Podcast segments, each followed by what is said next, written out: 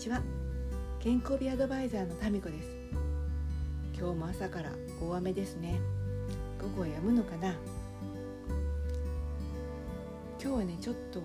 昨日とは違う話をしたいと思います。それはね自分の苦手なことはプロにやってもらったらどうかっていうそういうことです。例えば皆さんの中でなるべく自分でできることは自分でしようとかできればそのもちろん経済的にねあのお得な方で自分でやればお金かからないもんね。そういう考え方だったりするけど私はこの年齢まで生きてきて還暦まで生きてきて苦手なことってやっぱりなんか苦手だなっていうことをよく自覚しました。だから例えばすごく美味しいケーキを食べたいと思った時にちょっと凝った飾り付けのね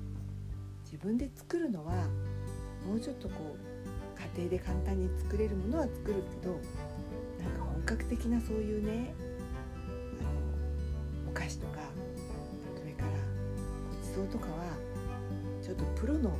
方が作ったものをいただこうと思ったりそれからねお裁縫とかもかなり不得意なので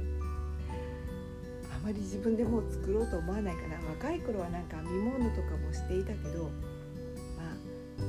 れは楽しみでやってたからいいかな。今はやらなくてやっぱり素敵なものを買って大切に使いたいなと思ったりします。なんで急にねこんなこと思ったかっていうとこう一月に1に1回とか美容院に行った時にシャンプーとドライヤーの後に髪をねこうそう乾かしていただくでしょう。別にセットじゃなくて普通に乾かすだけなんだけど妙にねツヤ感がやっぱりいいんだよね。自分で家でもこう丁寧にトリートメントしてブロッキングして、えっと、時間をかけて乾かすことあるんだけれどなんかね美容室で別にトリートメントしたわけでもないのにすごいツヤ感がいいの。ちょっとしたその櫛の使い方だとかドライヤーの当て方なのかなって思っていつかねお聞きしたことがあります。美容師さんにそしたらね美容師さんもその自分の髪もその後ろ側とかねなかなかできないところはあってお客さんのいいところの位置に立ってやるからできるんですよみたいなことをおっしゃってね。家ではなかなか自分の髪はねそこまでこう綺麗にツヤを出してドライヤーかけないしかけれないっておっしゃってました。なんかそれを聞いてねやっぱりこの私が家でツヤツヤにドライヤーをかけられないのはやっぱりしょうがないかな。もともとそのセンスもない上にね自分ではできないところかなと思ったので今日ねこんなお話をしています。